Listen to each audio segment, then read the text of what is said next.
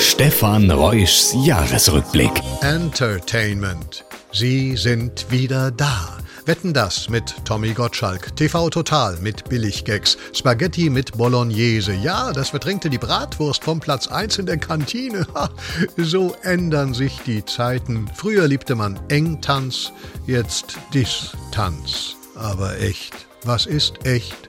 Wenn beim Dreh eines Westerns jemand stirbt? Wenn eine Serie Squid Game ab 16 freigegeben, ab 10 geguckt und ab 4 schon kapiert wird? Hm, verlieren ist einfach nicht gut. Ja, Adele gewinnt. Sie belegt im Herbst 21 in den Top 10 von Spotify gefühlt die ersten elf Plätze. ESC-Gewinner sind Moneskin, die italienischen Rocker, die gehen durch die Decke hoch hinaus, wie William Shatner. Der startet nochmal durch 2021. Ab ins All. Hält sich gut, der Captain Kirk. Hielten sich für Captain Kirk. Gab ein großes... Ne Nein, kein Feuerwerk. Oh, oh, schon wieder nicht. Irgendwie. Irgendwo. Irgendwann würde er noch ins Kino kommen, hofften viele. Und 2021 ist er da. Der Bond fürs Leben. Der letzte Bond mit Daniel Craig.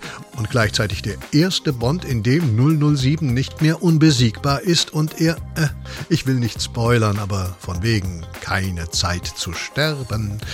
Auch spät zu Potte kam Harry Potter auf die Bühne. Fast zwei Jahre Verzug auf Gleis 9 3 Viertel. Jetzt ist das verwunschene Kind in Hamburg aufgetaucht. Noch ein verwunschenes Kind 2021, Britney Spears. Sie hat's geschafft. Ihr Vater ist nun nicht mehr ihr Vormund. Sie erkämpfte sich vor Gericht ihre Freiheit. 2021 ein Jahr mit Hoffnungsschimmer. Und im Hintergrund singt eine recht gut gealterte Popgruppe namens ABBA das Lied von der Incidencing Queen. Ciao.